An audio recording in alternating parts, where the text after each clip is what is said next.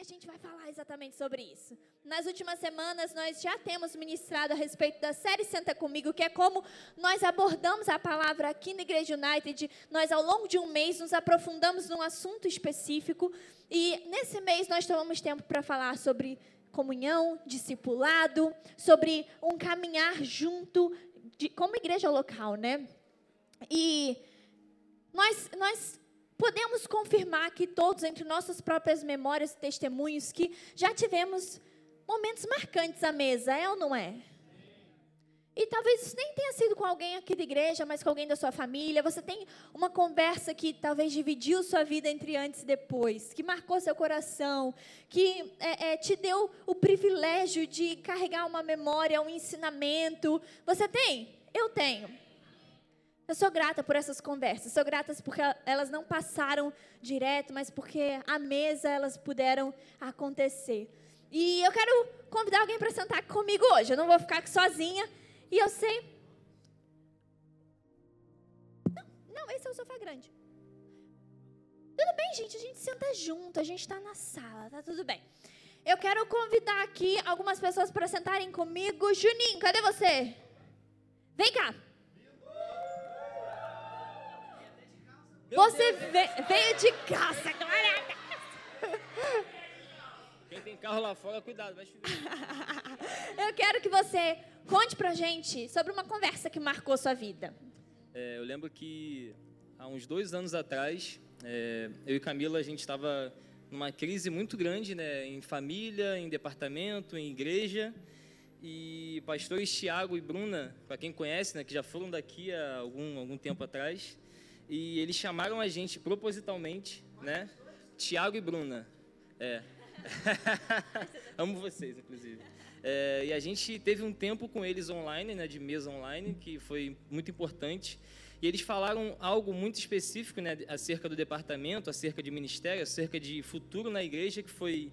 É, na nossa igreja, a gente está aqui quase há bastante tempo, muito tempo, e meteoros passam pela igreja é, como se fossem pessoas que acendem e brilham, só que passam, né? ele falou: não quero que vocês sejam essas pessoas, porque eu creio e tenho convic convicção no Espírito que vocês são diferentes e que vocês vão é, criar raízes e que vocês vão é, desenvolver e florescer pessoas aqui dentro.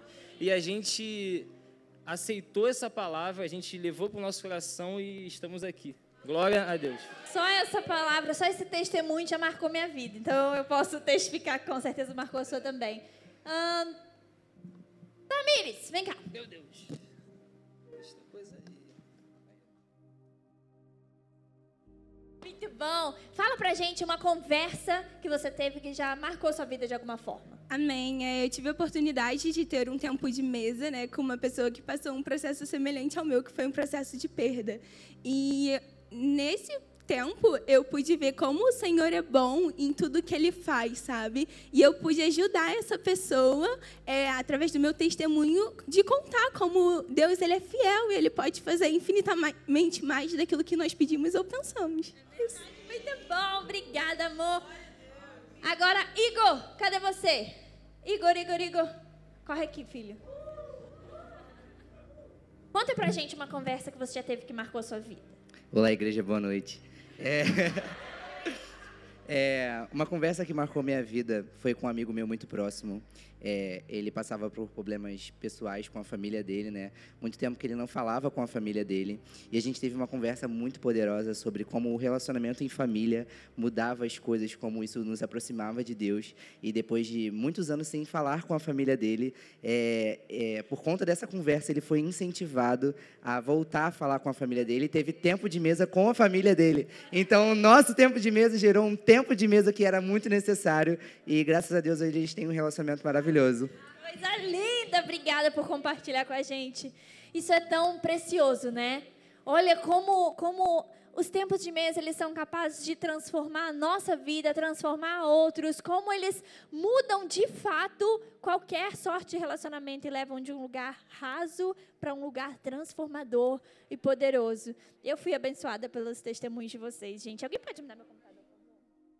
E hoje eu quero falar com você a respeito dos seus tempos de mesa, dos nossos tempos de mesa. Abra comigo sua Bíblia em Eclesiastes capítulo 4, verso 9 a 12. A palavra está certa em tudo, né? Quão bom e agradável é que os irmãos vivam em comunhão. Sou grato por você, igreja, por cada um de vocês. A palavra diz assim: é melhor ter companhia do que estar sozinho.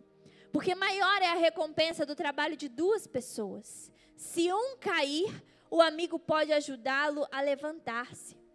E eu quero abrir um parênteses aqui. Cair não é só cair em pecado. Cair não é só cair em tragédia. Cair também é desânimo.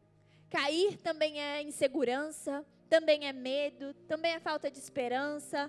Cair são muitas coisas que nós todos lidamos. Todo mundo cai em algumas coisas. Todo mundo cai em algumas áreas.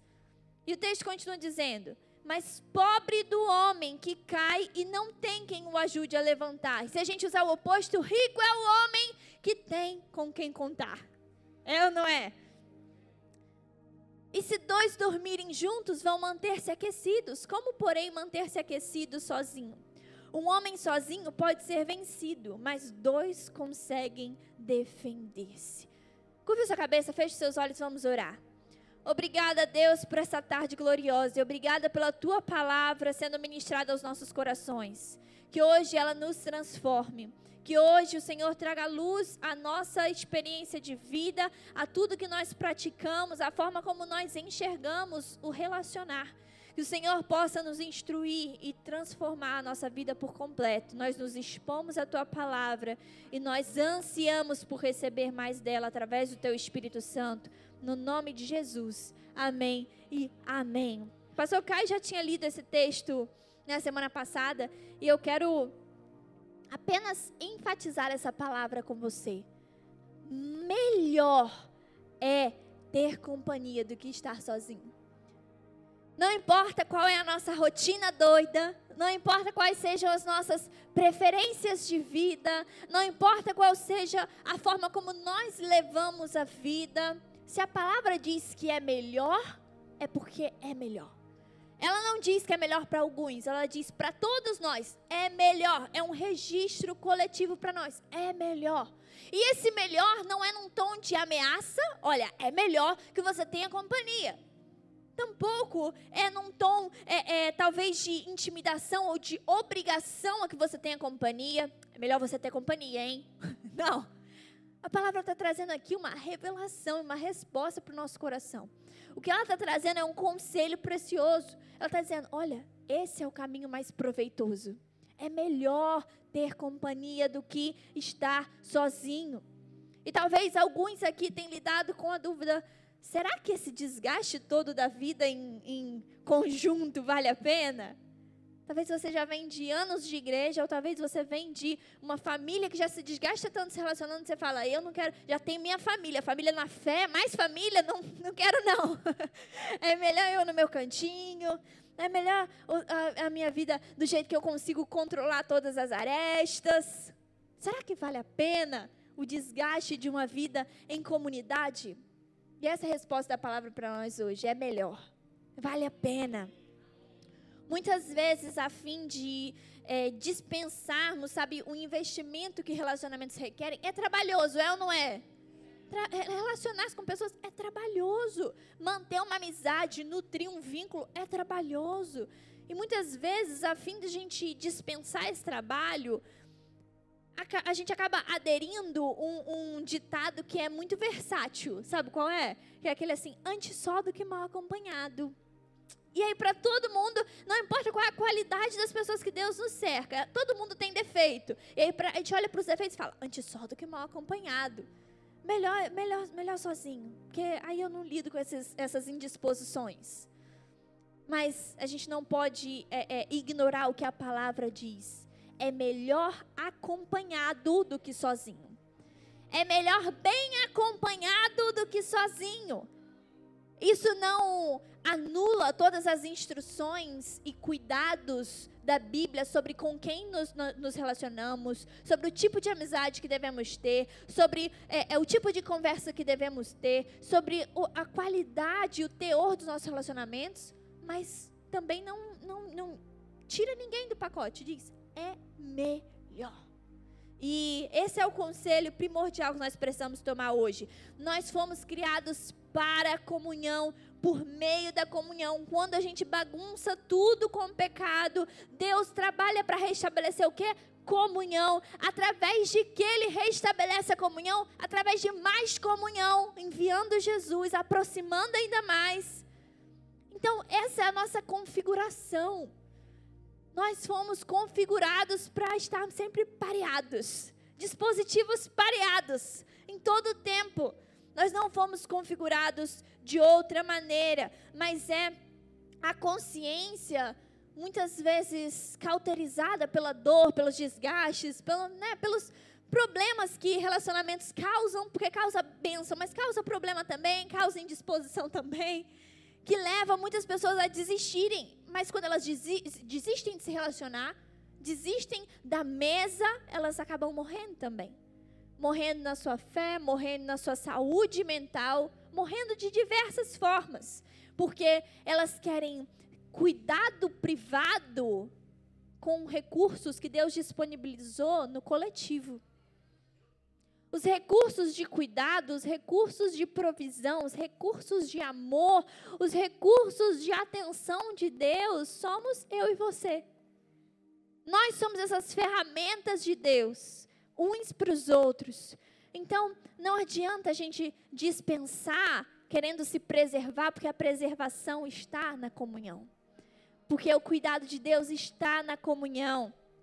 Existe poder na mesa. Não literalmente, você escuta a gente falar muito isso, né? Mas verdadeiramente, existe poder na mesa. Cada uma dessas pessoas que vem aqui é uma testemunha. E eu oro que a gente possa testemunhar mais sobre esse poder, que a gente possa viver mais esse poder. E o Espírito Santo tem me ensinado algo, que se nós queremos mais testemunhos no templo, nós precisamos querer também mais tempos à mesa. Porque o levantar, o ressuscitar, o, o, curar, o transformar, o prosperar, o responder de Deus, não vem do nada. Vem do amor de Deus revelado. E onde o amor de Deus se revela? Na mesa. A fé, para que esses milagres, maravilhas e coisas sobrenaturais aconteçam, ela está onde o, o amor de Deus e a vontade de Deus é conhecida. E é onde nós estamos nos conhecendo mais, que nós conhecemos mais da empatia, da paciência, do valor que Deus nos dá, do olhar de Deus por nós. Então, tudo isso começa num único lugar. E é interessante falar e reafirmar vez após vez que essa mensagem é para todos nós. Porque muitas vezes nós enxergamos o, o relacionamento como uma forma de alcance. É para os incrédulos. É para quem é imaturo na fé, precisa de suporte. Mas, na verdade, o relacionamento ele não é só uma forma de alcance ele é uma forma de apoio e de permanência e de longevidade para nós também. Então, se aplica a cada um de nós. Nem, nem hoje, nem daqui a 30 anos de ministério eu espero conseguir me sustentar de pé sozinha, sem estar rodeada desses homens e mulheres de Deus, sem estar rodeada de pessoas com suas próprias experiências com Deus, com suas próprias revelações, com, seu, com seus próprios acréscimos à minha vida. E nenhum de nós deveria ansiar esse lugar de emancipação. Porque a gente não se emancipa do corpo. Emancipação do corpo é mutilação. Não faz sentido quando a gente traz isso para a realidade do corpo de Cristo. Um corpo perfeito, um corpo inteiro. Então, nós podemos até é, é, questionar nossos próprios pensamentos e talvez naturalmente, carnalmente, aí você seja muito bem resolvido na sua independência, seja muito bem resolvido no seu jeito de levar a vida. Mas a gente pode questionar esses pensamentos hoje, levá-los à obediência de Cristo e acreditar que pode ser tão melhor. A vida com Deus pode ser tão mais poderosa. A vida com Deus pode ser cheia de tantas mais revelações. Tantas más, não, tantas mais revelações. Existe um acréscimo e a gente não deveria se conformar com menos do que isso quando Deus já disponibilizou o completo para nós. A abundância é, é, e a plenitude da revelação de Deus está na reunião dos santos, está na sala cheia de amigos, cheios de Deus, está nas rodas onde princípios, valores, poder, sonhos santos são compartilhados. Está nas rodas onde nós temos tudo em comum. Está na mesa, amém?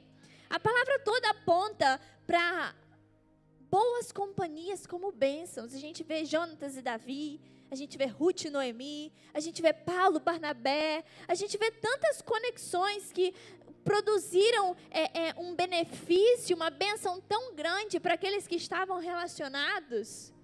E hoje eu quero enfatizar uma com você, abrir uma com você. E a gente vai olhar esse relato junto. Abre sua Bíblia aí em Atos capítulo 8. Mas fala para a pessoa do seu lado, não vamos marcar não. Fala aí, gente, não vamos marcar não. Vamos sentar. Repete para você entender, não vamos marcar não. Vamos sentar. Quem pegou, pegou, hein? É o dilema do isolamento. A gente usa essa, essa, essa, essa colocação aí como uma, um argumento para escapar rápido das situações, para escapar das oportunidades. Sentar, vamos marcar. Já está cinco meses Zé falando para o pastor que quer marcar. Mentira! A gente estava segunda-feira na casa do Zé. Não colou essa, amor, não cair. Mas, glória a Deus. Mas vamos marcar é basicamente um lugar de comodidade. Olha que engraçado, sentar deveria ser o lugar de comodidade, né? É mais confortável, é mais cômodo, é mais aconchegante. Não existe uma deturpação então acontecendo. Por que, que vamos marcar? É mais cômodo. Não, hoje a gente vai sair do vamos marcar e nós vamos sentar em nome de Jesus. Abre aí, ah, chegou aí, Atos 8? Vamos ler. O anjo do Senhor disse a Filipe: Vá para o sul, para a estrada deserta que desce de Jerusalém a Gaza. Ele se levantou e partiu.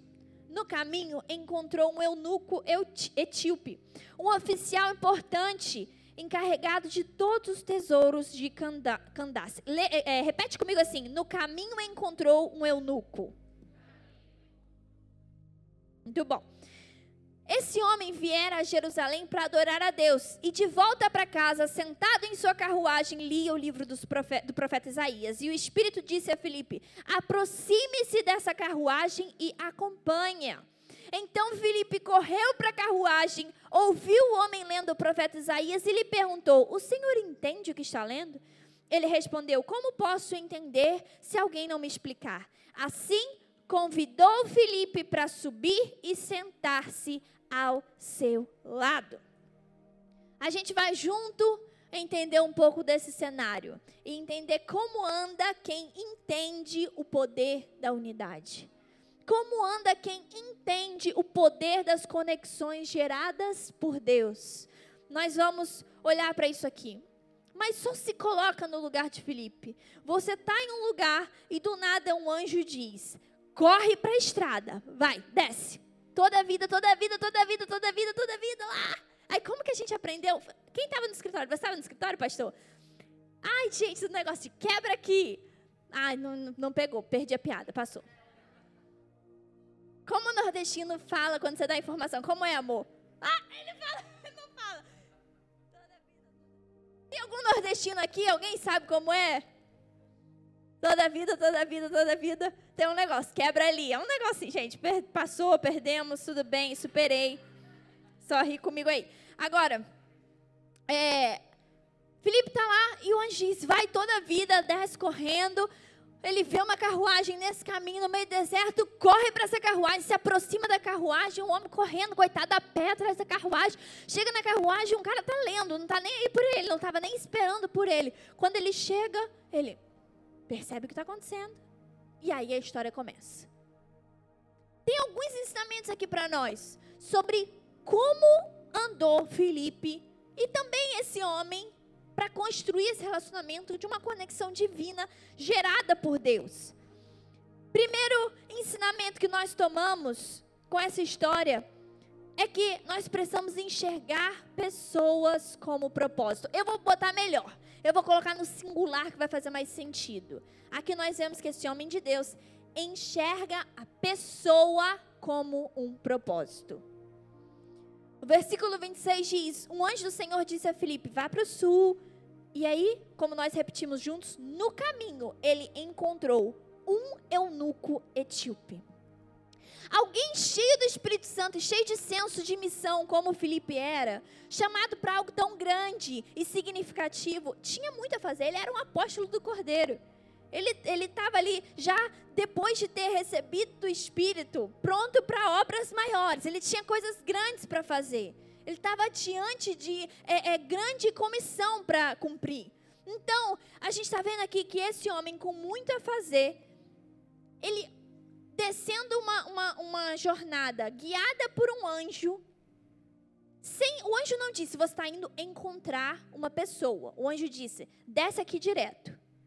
E aí ele desce e ele considera que aquela pessoa que ele encontrou era o propósito pelo qual o anjo enviou ele. Você consegue entender onde a gente está tentando chegar aqui? É tipo assim, eu estou falando para alguém super ocupado, cheio de recurso, cheio de coisas em Deus para cumprir. Olha, vai lá na praça. Não, vai na praça não, vou botar melhor. Vai lá no centro. Tem um prédio muito importante lá. Essa pessoa vai no prédio mas eu não disse nada para ela. Ela provavelmente olharia as placas, né? Que prédio é esse? Que instituição é essa? O que, que tem para fazer aqui? Quais são os serviços? Qual é a demanda? O que está acontecendo? Mas não, era uma pessoa que ele foi encontrar. E Felipe, cheio do Espírito, é capaz de discernir que o propósito era essa pessoa. A gente está falando aqui de um homem que, se você for estudar a história da igreja, ele é considerado como o embrião da pregação aos gentios. Por quê? porque ele foi o primeiro apóstolo do Cordeiro a ministrar não a um povo judeu, mas a um povo misto, povo de Samaria. Então era alguém que estava fazendo coisas novas, coisas grandes. Provavelmente seu espírito estava agitado, provavelmente sua mente estava em larga escala, considerando povos, nações, expansão do reino, é, é, é plantação de igreja.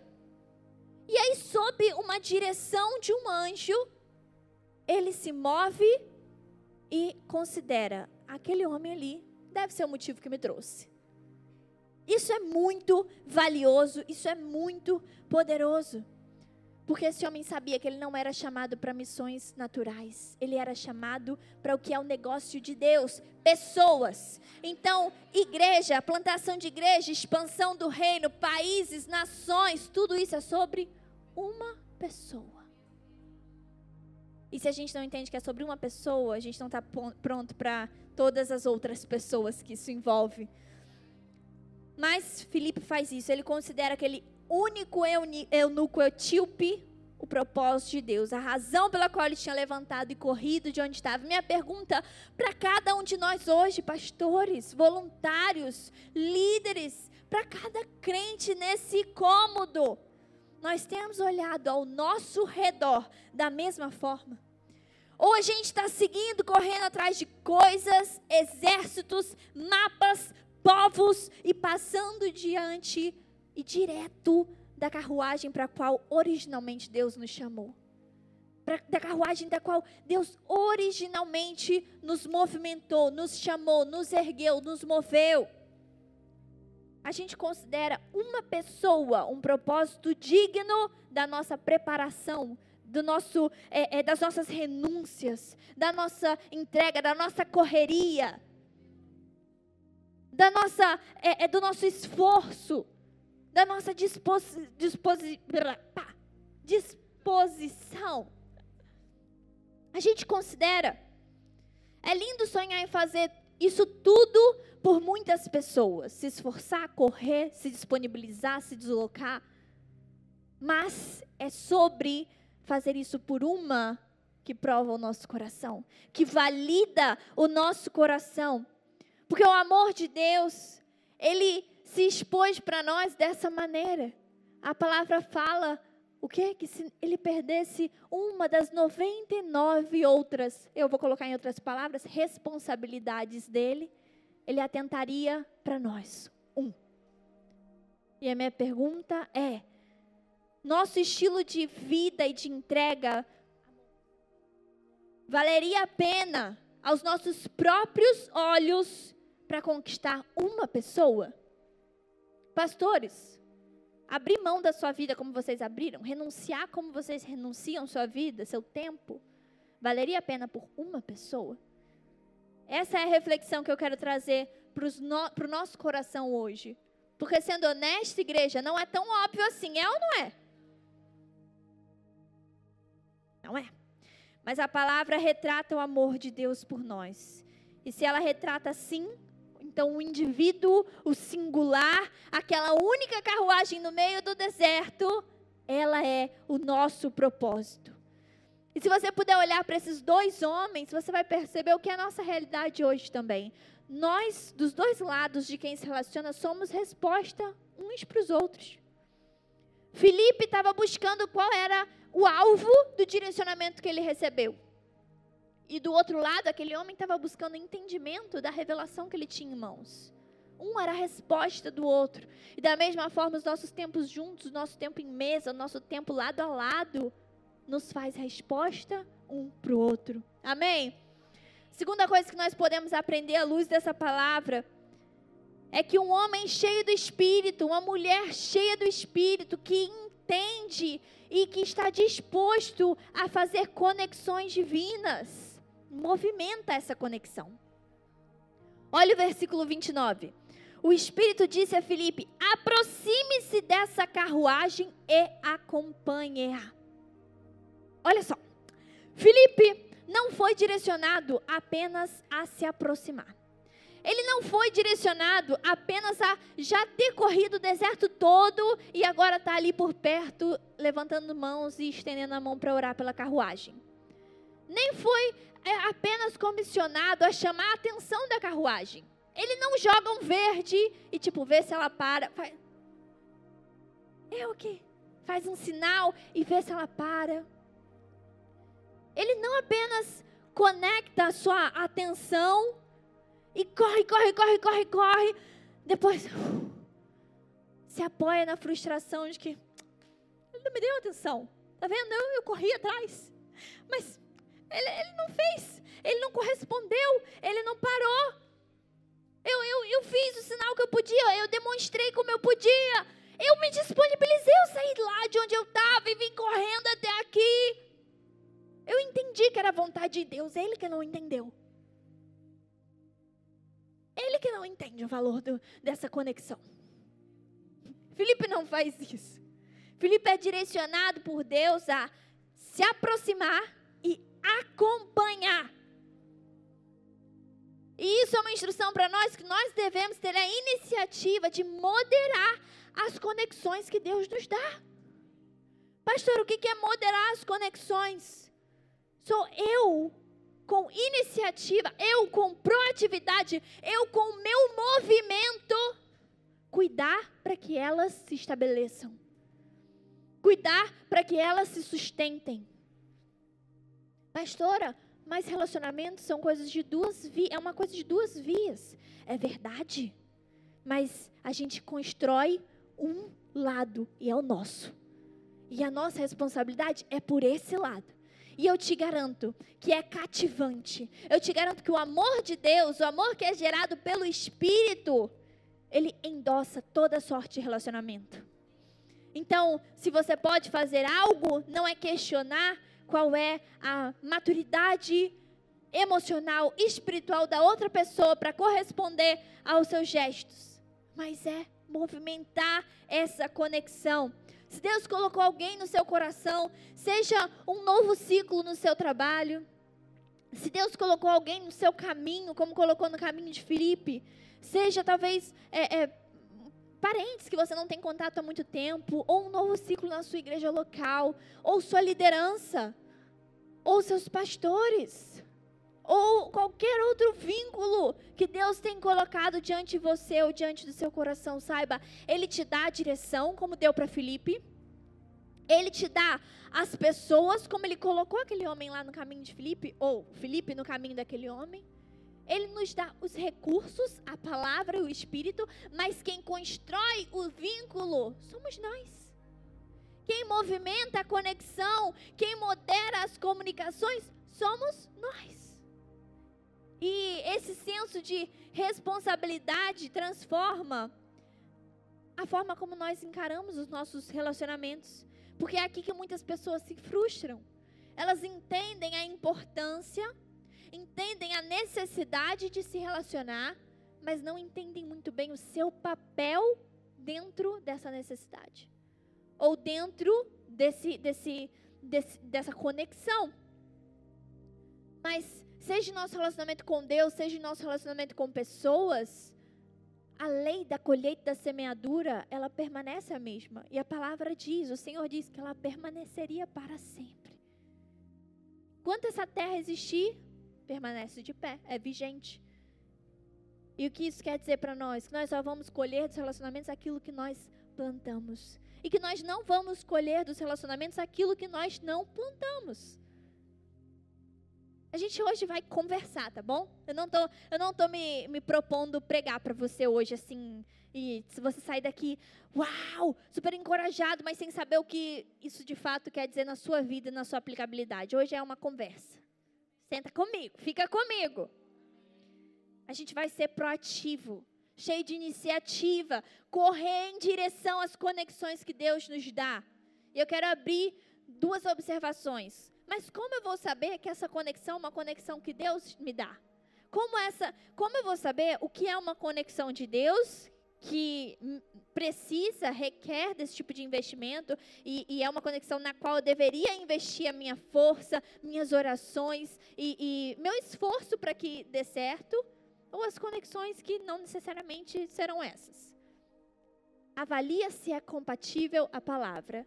É nobre, é puro, se assemelha à palavra, se assemelha às escrituras, é santo, edifica, é compatível, então é uma conexão bíblica. Talvez existam divergências de personalidade, talvez existam divergências de pontos de vista, talvez existam divergências de jeito, de preferências. Mas se não diverge biblicamente, merece o nosso esforço, nosso empenho, todo o nosso coração. Se nós entendemos que foi a carruagem que Deus colocou no nosso caminho, então merece que nós corramos para ela, amém? Outra observação, pastora, mas quando você apresenta relacionamento dessa forma assim, não é um pouco mecânico?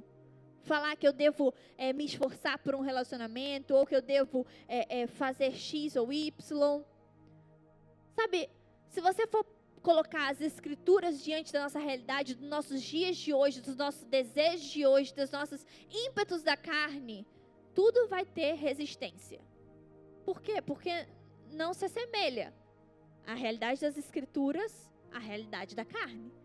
Então, obviamente, talvez no começo seja um esforço. Talvez no começo seja algo mecânico para você gerar, seja algo que tem alguma resistência natural. Mas se a gente for seguir só o que é natural para nossa carne, nosso fim vai ser morte e morte solitária.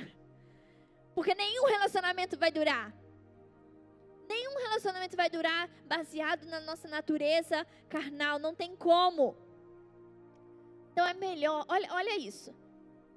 Hoje, nós podemos dizer que as pessoas não, não, elas perderam talvez a forma, a revelação da forma de fazer um relacionamento dar certo, mas elas não perderam a necessidade.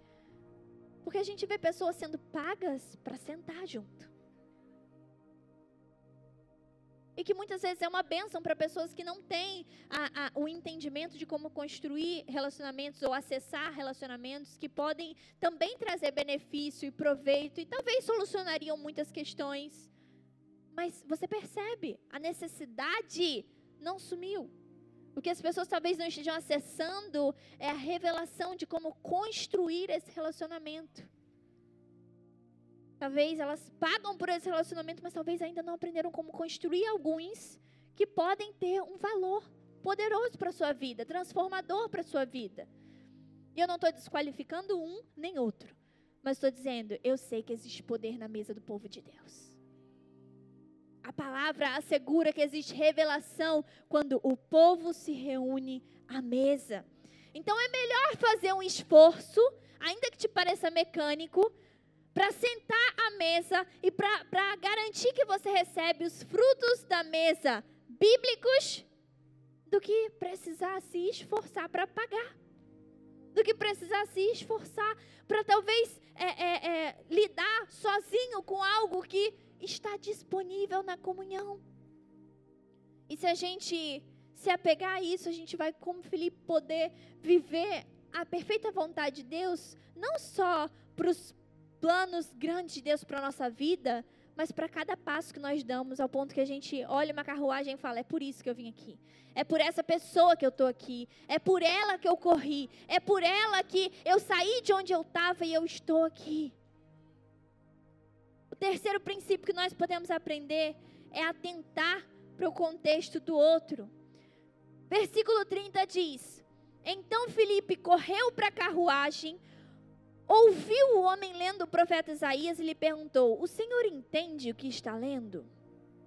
Esse aqui é mais um detalhe espetacular da, dessa palavra que colide um pouco com alguns instintos nossos diários e naturais. Porque talvez esse homem pudesse ser apenas notado e percebido por Filipe.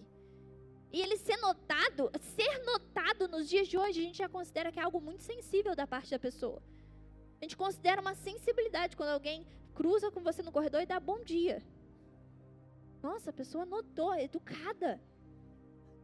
Então esse homem ele poderia já ser notado por Filipe já seria grande coisa.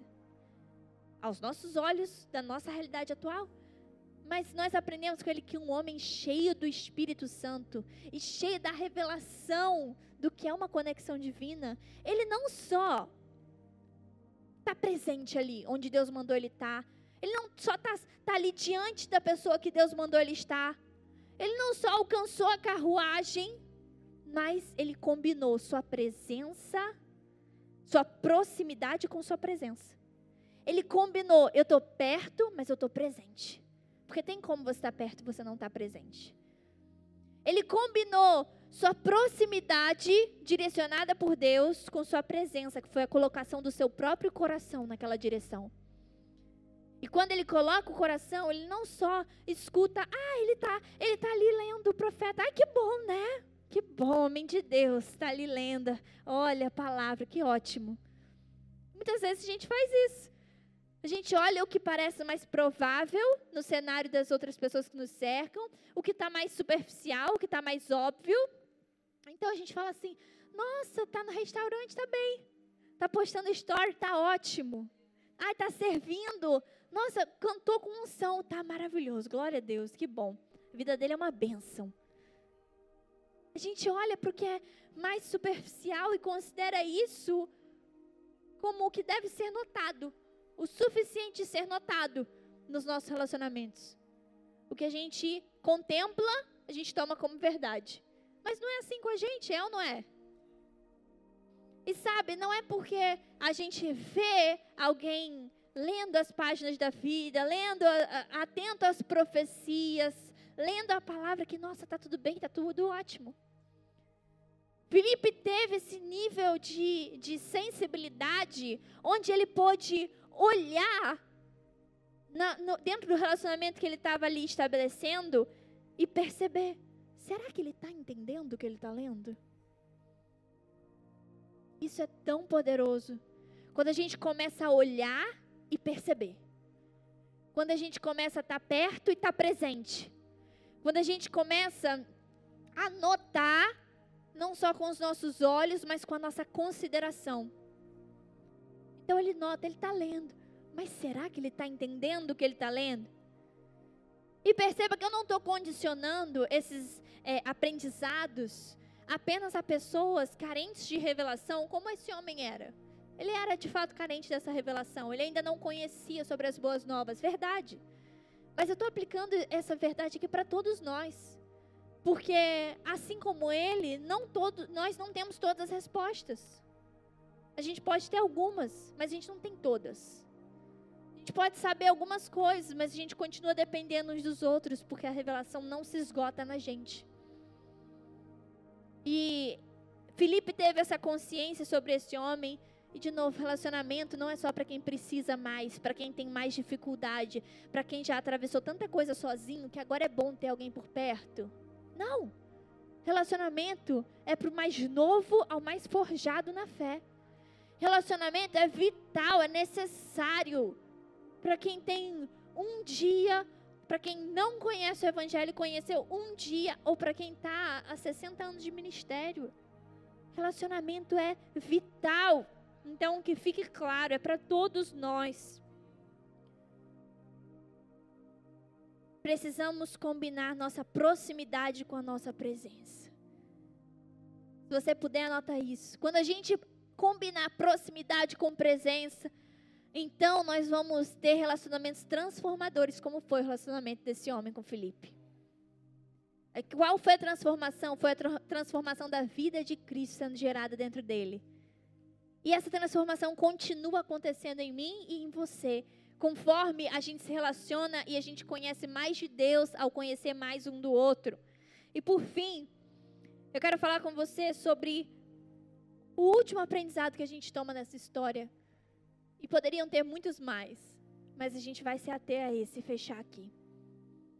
Um homem cheio do Espírito Santo, uma mulher cheia de revelação de qual é e como se comportar dentro do propósito da conexão divina, consolida a convivência. Olha o versículo 31. Ele respondeu: Como posso entender se alguém não me explicar? Assim convidou Felipe para subir e sentar-se ao seu lado. A pessoa que entende conexão divina, ela não só corre, ela senta. Aí você vai falar, pastora, mas espera aí, porque não foi Felipe, cheio do Espírito Santo, que convidou o eunuco a sentar. Foi o eunuco que chamou Felipe. Ele nem era cheio do Espírito Santo. Ele nem conhecia sobre esses, esses valores biblicamente falando. Mas ele, eh, Felipe só foi convidado pelo eunuco porque ele enxergou esse homem com propósito. Porque ele se movimentou para essa conexão. Porque ele deu atenção ao contexto desse homem, porque ele apresentou disposição para corresponder ao assunto dele, para sentar. Então, não é sobre é, é, é, o, que, o que Felipe fez apenas cheio do Espírito Santo, a um ponto de conseguir sentar, mas foi sobre como ele chegou lá. Essa mensagem é sobre construção de relacionamento à luz da palavra. Então a gente está aprendendo a entregar e aprendendo a receber também. E como essas duas coisas se configuram juntos, como essa engrenagem, ela roda junto. Correr atrás de uma carruagem não é, e, e, a gente colocando isso nas nossas vivências, correr atrás de pessoas, só correr, correr, correr, não é algo sustentável por muito tempo. Não é algo também suficiente. Só esses relacionamentos corriqueiros, só esses relacionamentos em que a gente está superficialmente se conectando. É necessário parar de correr e sentar ao lado das pessoas. Parar de correr e tomar tempo e dedicar e entregar da nossa vida aos outros. Ah, mas fulano não me chama para sentar com ele. O eunuco chamou Felipe. Fulano não me chama, eu estou sempre correndo atrás dele e ele não me chama. Mas o que a gente está falando aqui é: Felipe foi convidado porque praticou as três casas acima. Então volta três casas. Volta três casas e pratica o que te faz chegar a esse ponto. É uma nova perspectiva sobre como investir nos nossos relacionamentos. Eu amo que a palavra nos ensina as coisas é, é, básicas de uma forma tão detalhada. Porque às vezes parece tão óbvio que nós deveríamos saber e deveria, mas não. Olha, eu aprendi tanto com isso hoje. Falei, amém, Senhor. Correr atrás é, é uma parte do, da jornada. E, e apresentar disposição disponibilidade é uma parte de como se constrói um relacionamento. Mas a gente também poderia chamar essa mensagem de, de correr atrás direito, né? Como correr atrás direito?